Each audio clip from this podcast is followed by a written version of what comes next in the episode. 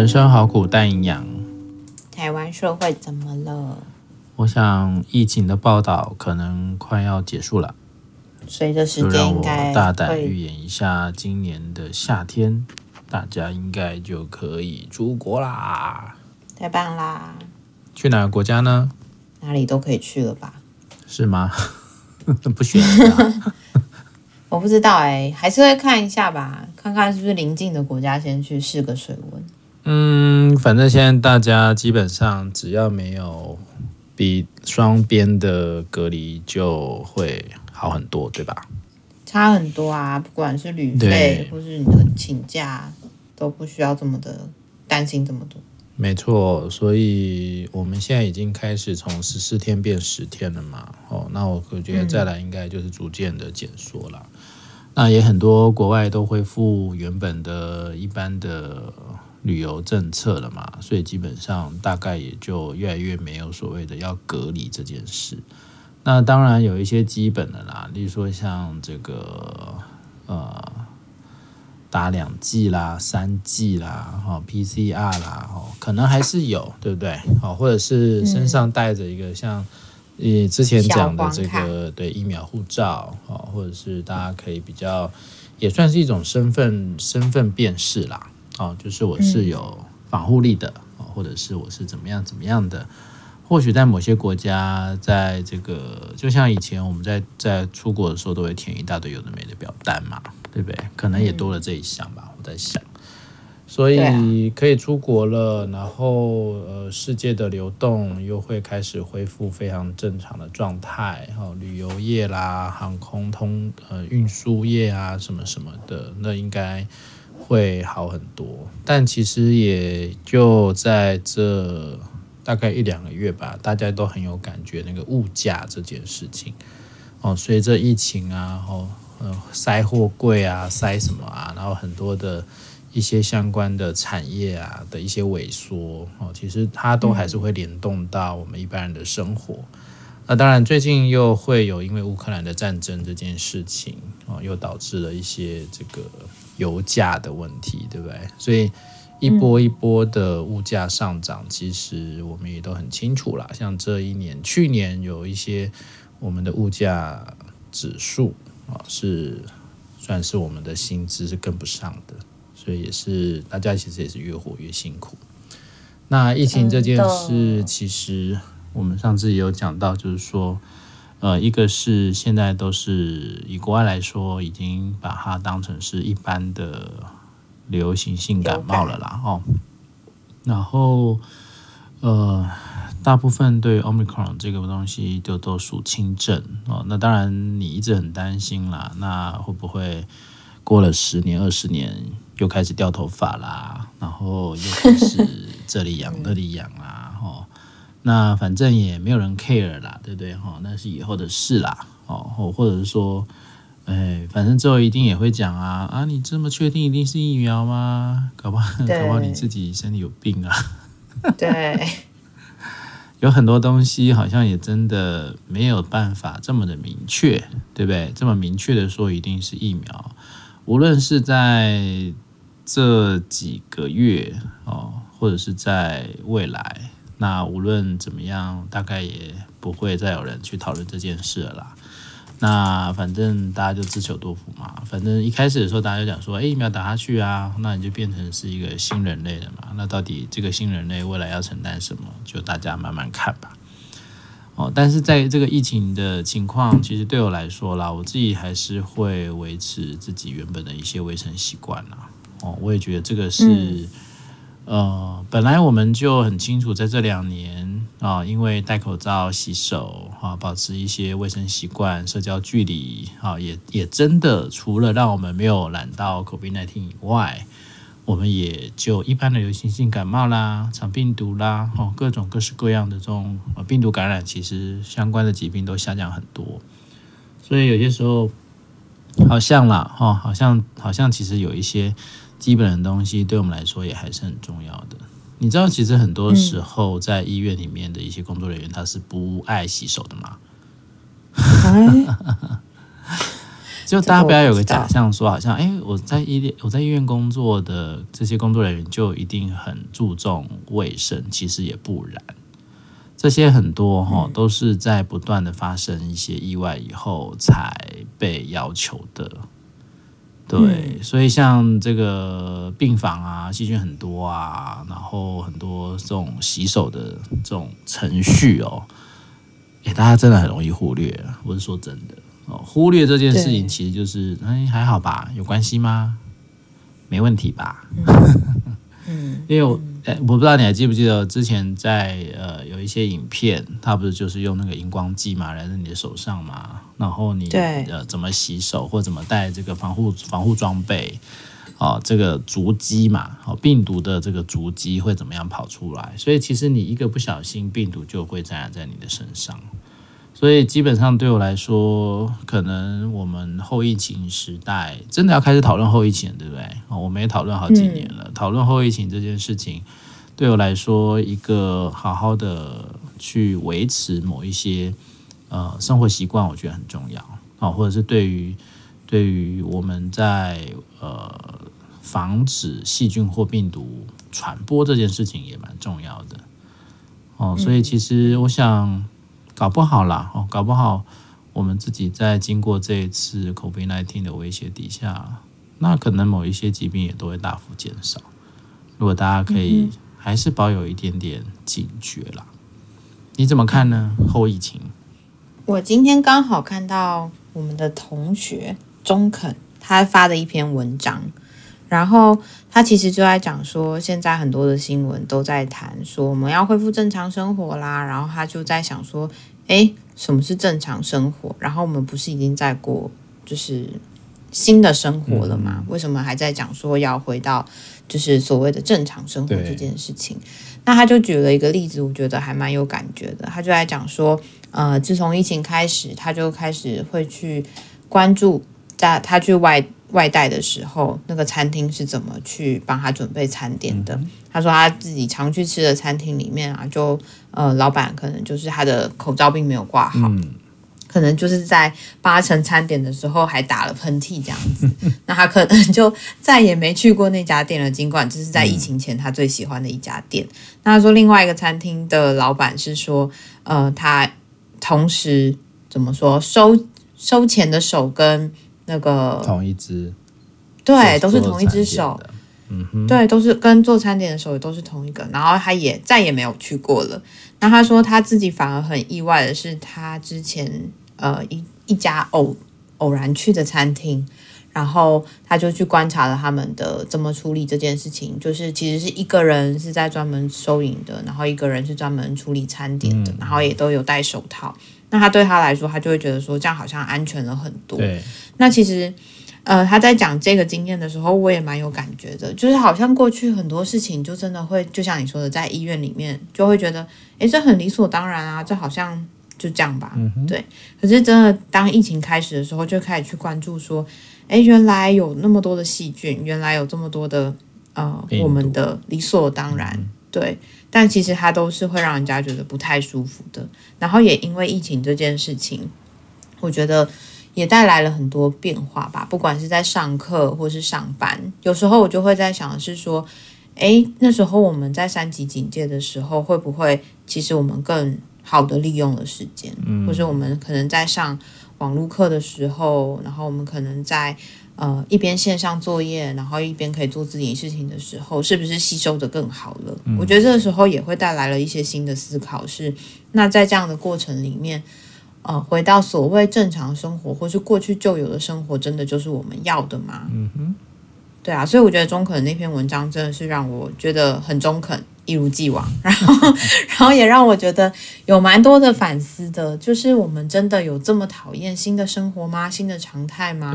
那关于后疫情时代，或是后疫情生活。我们一直在讲说，我们建我们需要建立新常态啊，我们要渐渐去习惯很多的东西都在改变，有些东西就是被淘汰了，有些东西就是进化了。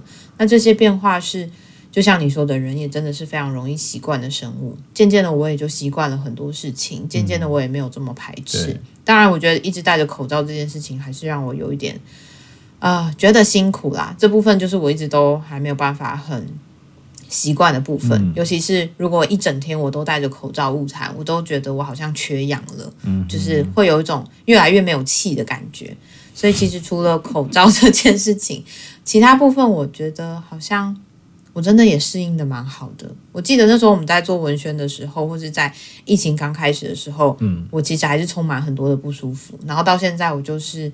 哦，它就是一个很日常啊，没有戴口罩反而会觉得很赤裸，对或是说没有做些什么事情，譬如说回家我没有第一时间去洗手，我就会觉得我真的很脏。嗯哼，就是这些东西其实渐渐的就变成了一个，嗯，我觉得也算是某种良好的生活习惯吧。对，没错，所以这其实也是回应到一件事情啦，就是大家其实也不要忽略了人的。适应力吧，对不对？人其实为什么可以在这边搞那么久？嗯、我们跟蟑螂差不多啦，是不是很有感？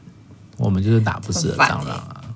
我们被消灭了很多，因为这波疫情，但我们也真的有很坚强的生命力，所以我们也都在找寻更适合我们生存的方式。我们也都活下来了，没错。哦，我觉得有些时候我们在讲。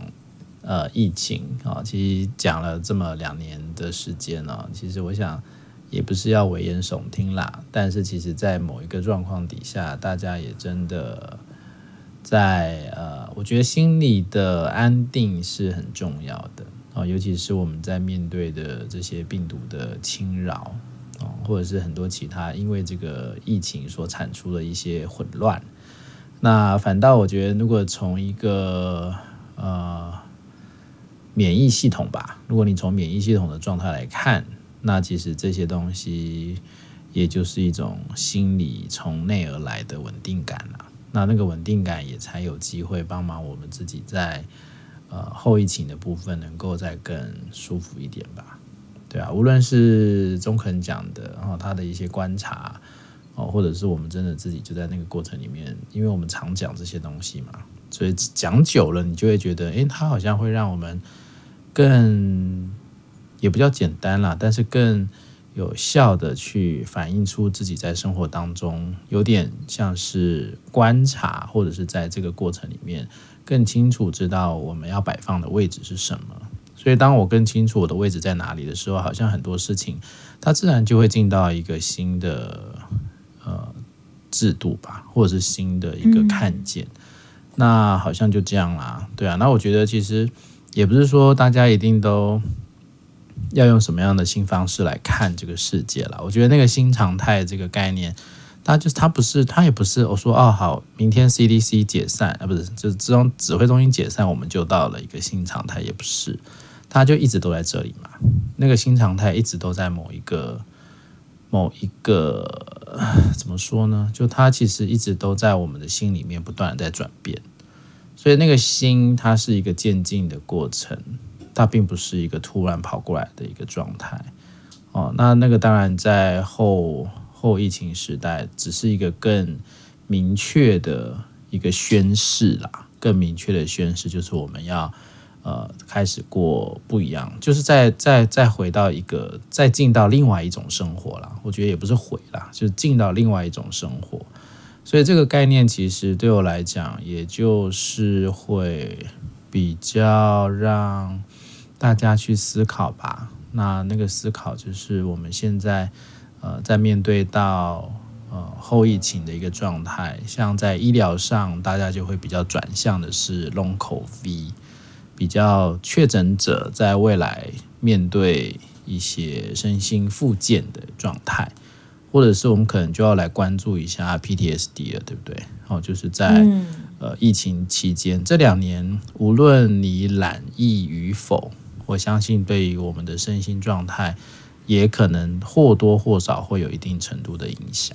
啊，我们所讲的影响，并不是你一定是很严重的生了什么病，但是那个藏在心里头的那种状态，可能哦，可能也会需要被关注了哦。所以这个对我来讲是，呃，未来还是很多事要做啦，我只能这样说。然后相关的一些媒体的关注，我也觉得那也是要继续持续的。对啊，所以我觉得疫情真的也陪伴了我们走了好长一段时间哦。嗯，然后就会很期待，不知道哎，期待新的生活吗？期待在渐渐解封之后，我们都可以找到属于我们自己比较喜欢的生活方式吧。对，因为这也会让我在想的是，好多人在这个疫情底下真的受到了很多限制。嗯哼，不能回家，不能够去做自己想要做的事情，或是缺乏了很多的连接，然后感觉到孤单。然后就像你说的，或许在这个疫情很严重的这个状态渐渐结束之后，我们才会有时间更多的去关注自己心里的状态，或是去看见自己在这一段时间，嗯，受到的创伤吗？或是说，好像在这个过程里面。自己一直忽略的那个不舒服，它其实有点需要时间去沉淀，然后它也会需要你自己去回应，说到底我是怎么走过来的。两年、三年这种东西是好像讲起来，在现在这个时刻讲起来是蛮快的，就觉得好像反正我们都走过了。可是其实是很多时候要真的要缓下来、慢下来的时候，你才会有机会去感觉到我失去了什么。或是说我重新建立了什么？那在这个过程里面，我感觉到不太好的，或是我真的觉得很需要去回应的这些东西，其实可能也都会是在这段时间渐渐的才会跑出来。嗯，那有没有机会去跟人谈一谈，说一说？很多时候就会回到说，呃，最常学生会问我说：“老师，我去讲这些东西有什么意义啊？”就是这些都是我知道的事实，对，然后这些。反正讲了，然后呢？嗯哼。然后，可是我会在思考的是说，很多时候我们在说的时候，不见得是要去处理些什么，或是解决那个当下的困难，对。反而是说，在这个说的当下，有人真的很认真的去听，很认真的去理解，或是很认真的在跟你一起。整理这一段时间你的感觉是什么？有时候可能从对方的好奇，可能是从这段对话里面，你自己也会去经验到，原来我是这么想的，原来我是这么去度过的。我觉得很多时候是对话这个过程里面，有时候不见得真的是在求改变，或是求很多的东西是可以回到最最当初的那个样子，反而是说我们在这个对话里面，我们为自己去建构了一个什么样的世界。然后，或是我们重新去解读了这段时间我是怎么去描述自己的生活的，嗯哼，这会是让我比较有感觉的地方。嗯，对啊，所以，所以其实应该也好好的去做一点回顾吧，哦，去做一点反思。然后让自己可以在那个过程当中可以比较清楚一下，哦，这两年对我们造成的影响是什么？啊，比如说有些人工作不稳定啊，有一些人因为他在医疗院所工作，然后造成他跟孩子的一些关系啊，好，所以这个其实对我来说也都可以好好的去反思，啊，去回顾。那那个反思的过程，我也认为说，可能我们要更多去看的，会是我们在。呃，如何去有一些伤痕要修复吧，或者是在各种过去的这个疫情所造成的一些危害，可以有一些些的调节。那对话这件事情，其实我们也都一直在说哦，对话其实有非常多，呃，说要说好处嘛，哈，或者说他说就是有个机会，有一个管道哦，可以帮忙我们从中去获取更多的想法。哦我觉得那个想法是很重要的一件事情。那有人可以讨论，有人可以互动啊，甚至像可以跟呃大部分呃像当然学生比较开心一点了哈，因为比较有这样的一个资源。那一般人其实我觉得好像平常或许也不太有机会真的在朋友或家人的面前去讨论这件事哈。但无论如何，对我来说，我觉得。在呃，大家对于这个部分可能还没这么准备好去谈论吧，或者还没有那么准备好的去应应的时候，也就是让自己先一步的哦，去让这些思维能够进到心里面哦。那有机会我们就可以找到更呃回应这些疫情的状况的人吧。例如说你的事业伙伴啊，你的家人啊，你的朋友，我觉得也就渐渐的可以找到一些方法啊，去帮忙有需要谈的人啊，去更精进这件，应该说更能够扩展这样的一个讨论啦。就像是我刚刚刚刚你提到中肯讲的这个东西，我想当我们接收到这样的一个讯息的时候。我们就比较清楚哦，真的耶，我也有观察到中肯讲的这个现象，或者是，嗯，我也一直都有在关注这一些呃餐饮人员的一些状况。对，那这个当然也就更比较能确立我们自己在呃饮食上我们所在意的点。那这个当然有了这样的一个对话过程，你的自觉就会提高嘛。那这个提高，当然也就会对于你的生活会有一定程度的帮助。对，那这个就是我觉得就是在疫情的过程当中，那就是一个很好的学习啊，也是一个很好的，嗯，嗯，怎么说呢？调试吧。对啊，我觉得很多时候都是要在不断对话，或是不断的看见，还有反思里面，才会有机会去澄清自己真正的感觉跟真正的想法是什么。我们都在说日常，然后。